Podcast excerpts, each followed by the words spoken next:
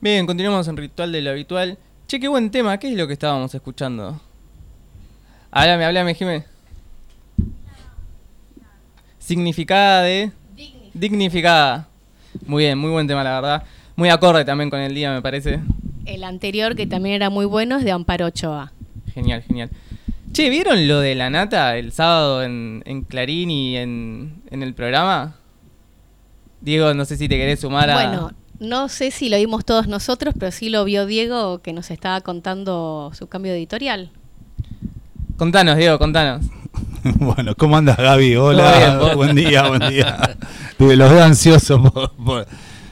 Eh, no, sí, llamó la atención el editorial de que te comentaba antes, eh, el editorial de La Nata del sábado, ¿no? Arrepintiéndose de, de haber sido parte de la grieta, que era un momento de, de que podía discutir con los kirchneristas, que no había que, que había que hacer un replanteo de la situación. Eh, bueno, creo que era como un apoyo explícito al posicionamiento de, sobre todo de la reta, ¿no? que lanzó su campaña presidencial. Eh, en base tuvo algo de repercusión, no sé cómo, cómo seguirá es, ese, ese punto, pero bueno, creo que también está relacionado con algunos algunas medidas económicas que hubo, ¿no? Que se eh, por ahí que se dieron al mismo tiempo, como es que el acuerdo del Ministerio de Economía, de los banqueros, eh, para patear los 7 billones de pesos que tienen en títulos y bonos, en títulos públicos para el 2024-2025, ¿no? Firmaron creo que todos los banqueros, yo estuve haciendo la lista. 7 eh, billones de pesos equivale a 35 mil millones de dólares oficial, sino 17 mil 500 millones de dólares blue. Eh, pero eso había que pagarlo este año, no aparte de lo del FMI. Estamos hablando aparte de lo del FMI. Bueno, los banqueros eh, patearon todo eso para el 2024, van a cobrar unos intereses altísimos, se va a duplicar. Pero bueno, la oposición estaba quejándose, ¿por qué no se hacen cargo de la deuda? Le decía, ¿no? Como, ah, no ellos no, ellos, ellos no tienen nada que no tienen nada que ver con, eh, con la deuda. No, además yo leí que lo que los banqueros decían, un poco en Sorna también, era que era mejor este bono que el, el reperfilamiento, como habían hecho el la Cunza creo que era el ministro de Economía del gobierno de Macri. Ya, lo, ya los banqueros vienen diciendo que cómo hablan de la bomba, que quieren que... Cómo Bullrich instala que va a ir una bomba y que va a explotar y cómo están... Eh, eso creo que lo hablamos en el programa anterior. Sí, sí, sí, lo hablamos, lo hablamos, sí, que hay toda una parte que, habla de la bomba y, este sector lo acusa mira, firmó Javier Bolsico, que es el presidente de ADEVA. Firmó Claudio Cesario, el presidente de ABA, la Asociación de Bancos Argentino Extranjeros firmó Gustavo Manríquez del Macro, Leticia Canclini del Banco Santa Fe, que es banco privado, lo está privatizado, Fabián Con del Banco Galicia, bueno, eh, Carlos Heller, eh, bueno, todos los representantes de los principales, el Banco de Brasil, Banco Patagonia, menos mal que firmó Heller. Bueno, todos firmaron eh, el, canje de bonos con un bono que está atado a no, no llega a ser con un bono uva, pero nada, le va a pagar toda la inflación, digamos, eh, le va a absorber, van, van a estar indexados y con un seguro de cambio. Bueno, la oposición estuvo quejándose de eso, pero me parece que es un gesto fuerte para que eh, no haya turbulencias hasta, por lo menos hasta las paso. El otro tema que está dando vuelta, que todavía no se concretó, es lo que pidió Massa al FMI, que haya un, digamos, eh, una cláusula de contingencia por la sequía, porque eh, no se está cumpliendo con eh, la meta de las reservas. No se está pudiendo acumular las reservas de acuerdo a la meta que se había comprometido el gobierno con el FMI. Entonces, para no declarar el incumplimiento, están viendo alguna cláusula por la sequía o por lo, viste, coyuntural, como que se tiene en cuenta esa situación. Hay que ver si el FMI lo acepta. Pero por lo menos los bancos le dieron este oxígeno momentáneo eh, a cambio de fabulosas ganancias y bueno, falta lo del FMI. Creo que eso me parece que el, editorial de la Nata puede tener algo que ver con eso. Eh, después es muy llamativo, me parece hoy la tapa de, Clarín, todas las alusiones que hace a, la ciudad y a favor de la reta, porque primero que el problema de los alquileres que, está en la tapa, dice que bajado, bajó la oferta de alquileres y suben los alquileres por culpa de la ley de alquileres, que no se deroga del Congreso. después está que eh, van a embargar, pidió el embargo de la cuenta de la coparticipación del Banco Nación, mm, porque eh, el gobierno no está cumpliendo con el fallo de la Corte. No, el gobierno quiere pagarle en bonos a la ciudad y la reta quiere que le den 44 mil millones en efectivo. Entonces que pidieron el embargo. Bueno, todas eh, notas muy a favor de, me parece, de la reta y, y en eso puede ser que tenga algo que ver también eh, es ese cambio editorial de la nata. Que, bueno, creo que, tiene que ver con que está todo dando vuelta eh, por las elecciones. Eh, bueno, ahí hay una. También Clarín lo noto alertado o alarmado por el piso electoral que está teniendo mi ley. No solo porque eso en la especulación pueda hacer que ayudar a que eh, la división de votos opositores ayuda a que gane el frente de todos, eh, sino también como una señal de alarma para dónde va la situación. Hay un clima eh, parecido al 2001 en un sentido. de, de hartazgo, de cansancio, y donde mi ley aparece como, bueno, catalizando esa bronca, con un discurso muy de derecha, no con un voto bronca, pero como ese hartazgo de contra direccionado hacia la casta política eh, le está sumando voto a, esa opción. Eh, voto contra la casta, voto contra la casta, escuchás puteo contra los políticos y el tipo está, bueno, dicen que tiene un piso de voto las encuestas de un, de un 20% y que el techo más alto de todos los candidatos. Eh, bueno, es un tema para medir la situación social, económica, cómo está para nosotros eh, y lo que puede pasar socialmente. Después no creo que, esté en condiciones de gobernar, creo que también por ahí, por eso es la alarma de, de Clarín, como diciendo, bueno, ¿hasta dónde vamos a dar manija a esto? Porque eh, este tipo puede hacer explotar todo por los aires. Y el problema es que el Frente de Todos, ninguno de sus candidatos está proponiéndose como tal ni proponiendo algo, una contrapartida. Se quejan, hay quejas, pero no proponen para avanzar en medidas que este gobierno podría tomar y podría hacer avanzar este y no eliminar, pero podría bajar los índices de pobreza, eh, un aumento de salario. No hay ninguna medida a favor del pueblo. Bueno, empezaron a dar algunas, algunas señales que, son alentadoras en un sentido. Es verdad que no hay una interna que está deglutiendo al frente de todo, ¿no? aparece Cristina con Estela Carlotto, le pegan a Alberto, Alberto dice es el fin del kirchnerismo. Es un, la verdad que eh, parece que están haciendo todo lo posible por, por eh, perder, digamos. Incluso el discurso de Alberto, que el otro día que hacíamos el programa estaba dando la apertura de la sesión ordinaria del Congreso, eh, que terminó con el apagón. no sé si tiene relación o no, pero, pero bueno, todavía hay muchos vecinos y vecinas que tienen problemas de, luz en la ciudad ya hace varias semanas.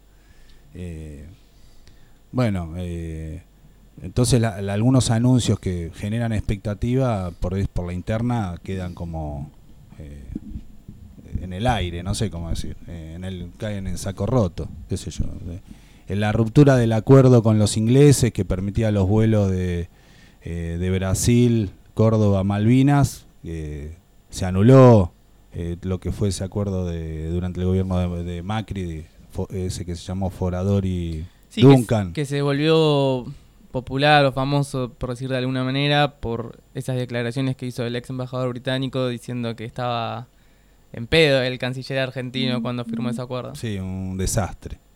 Eh, después lo otro que anunciaron del dragado del canal Magdalena, de que se va a seguir con la administración de, eh, de la hidrovía, con gestión estatal. Bueno, todos anuncios que por ahí eh, tienen rebote en la militancia, creo que no le llegan a la gente porque eso no lo ve en concreto. es como una perspectiva, diciendo demos la pelea, que vamos, ahora sí.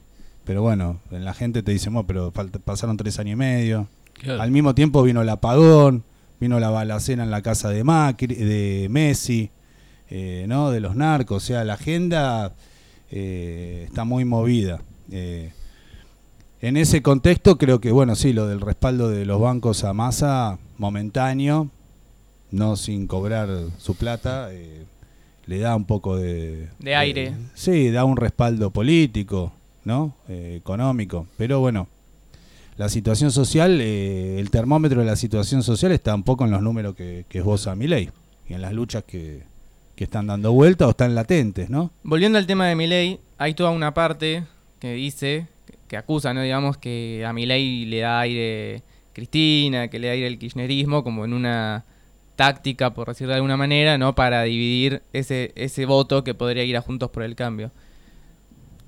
A mí no me termina de cerrar esa idea, pero bueno, no sé qué, pensabas vos. Ah, primero creo que hay un fenómeno mundial con respecto a, las derechas que o nuevas derechas o neofascismo o neofeudalismo escuché el otro día que decía eh, que quieren volver para atrás eh, atacando eh, algunas cuestiones del se dicen liberales pero sí destruyendo conquistas obreras básicamente sí eh, y todo eso se armó como un internacional, donde está Trump, Bolsonaro. Eh, bueno, Milei se inscribió ahí, está Vox, hasta Putin podríamos llegar a, nombrar dentro de todo ese panorama, de ese frente. eso existe, es una novedad que tiene que ver con lo que me parece con lo que está pasando en el mundo. Después me parece que es un error especular con eso políticamente de cuántos votos puede dividir para ver si ganamos en primera vuelta en la provincia de Buenos Aires, o cuántos votos puede dividir, eh, restarle a Juntos por el Cambio. Me parece que especular con eso es no entender lo que está pasando. Eh, bueno, eh, incluso es, bueno, para la gente es detestable también. te escuchan opinar así y te dicen, no, ¿de qué me estás hablando? me está pasando todo esto. Eh, me preocupa encima que crezca esta opción de derecha así abiertamente fascista y vos me decís que te puede servir para la elección. La verdad que, bueno, eh, es un tema eh, que está así, que por lo menos yo entiendo eso, que, que, no podemos especular en lo electoral con, con, todo lo que está pasando por cuántos votos le va a sacar mi ley a Juntos por el Cambio. Y el riesgo de que Milei crezca tanto que hasta pueda llegar a estar compitiendo en una en un balotaje. Y hoy, eh, si agarra los, los datos, eh, sería después de Cristina, si es a nivel de candidato, después de Cristina sería el candidato más votado. Pero eh, es el que menos rechazo tiene también. O sea que después Cristina en una segunda vuelta tiene más rechazo que Milei. Sí, tiene un, un techo Cristina. Eh, es, un, es la verdad que eh, es un tema, sí, peligroso, exactamente. Así eh, ganó Bolsonaro en Brasil. así, sí, Macri creo que ganó mintiendo, más mintiendo. A ver, Vir, Lucha de micrófonos. Macri ganó, ganó mintiendo. Pero también, acuérdense, hace seis años atrás, uno decía en broma, sí, Macri presidente. Hace diez años. Y terminó siéndolo modificó un poquito su discurso, se sacó el bigote, pero le entró al estilo Milei, al estilo diciendo eh, lo de la dictadura fue todo negocio, eh, los jubilados piden eh, derechos pero son vagos y quieren ver pornografía, o sea, él entró con ese discurso. Después se sacó el bigote, mejoró un poquito su imagen, ayornó su discurso y terminó siendo presidente. Che, no sabía que había dicho eso de los jubilados. No, no lo tenía en el radar. Sí, cuando fue lo de las computadoras. Que decía, ¿para qué las quieren? Ah, si no para las computadoras para los jubilados. Sí, sí, ahí va, ahí va, ahí me acuerdo. Debe tener información ahí de, Microsoft. Para mí que proyectó. Para mí que proyectó un poco, pero bueno. Sí, sí. ¿Y si quieren ver pornografía qué? No, no, obvio, está perfecto si quieren ver pornografía. No, me parece que Macri en el 2015 canalizó un voto opositor y con promesas sentidas de pobreza cero, terminar con la inflación, eh, devolver el impuesto a la ganancia a los trabajadores. Eh, ilusionó por ese lado y canalizó un poco el cansancio del kirchnerismo, de las cadenas nacionales, eh, un poco un, un fin de ciclo en ese sentido. Lo que pasa que después fue un, fracaso total.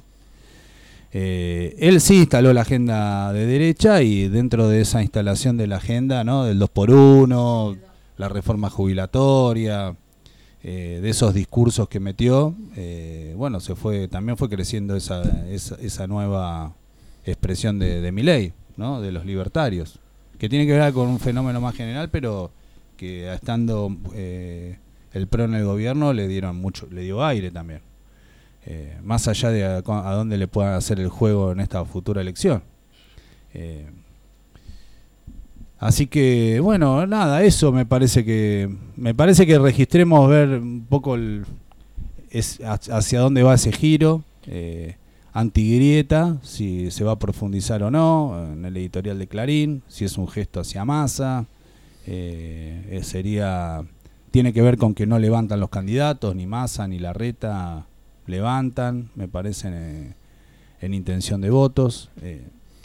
tiene que ver con también una situación por ahí de, necesidades de, Estados Unidos en este momento concreto de guerra, donde la confrontación con China se acrecienta. Hoy, no sé si leyeron el canciller eh, chino dijo que están poniendo en peligro a la humanidad con esta escalada. Cuando escuchás eso... Bueno, pará, un poco, un poco de razón tiene igual. Bueno, pero ya, son el tema global. Nosotros estamos viendo los temas cada chiquito y hay un tema global. No, y alertó sobre el peligro de una confrontación internacional contra con Estados Unidos. Eh, hay un librito ahora que está dando vuelta también de este escritor norteamericano, Noam Chomsky, de la izquierda norteamericana, también dice lo mismo. La guerra con Ucrania ponen es el fin de la humanidad. Directamente lo ponen. Muy bueno, están, alertando, o sea, tomemos registro, hablemosle a los jóvenes. Y me da la eh, impresión también que los yanquis tampoco es que juegan este, a una sola carta ni todos juegan la misma, porque no es lo mismo Trump, que apoyó a Bolsonaro y podía haber apoyado a Macri, que eh, Biden, que este, termina eh, hablando con Lula y haciendo un acuerdo en función de una estrategia eh, política más global. viene todo no para hacer una, una cosa lineal, la embajada yanqui no, claro, hay dos sectores, está, hay dos sectores claramente y tienen que ver con la perspectiva que ven del, mundo, del mundo también.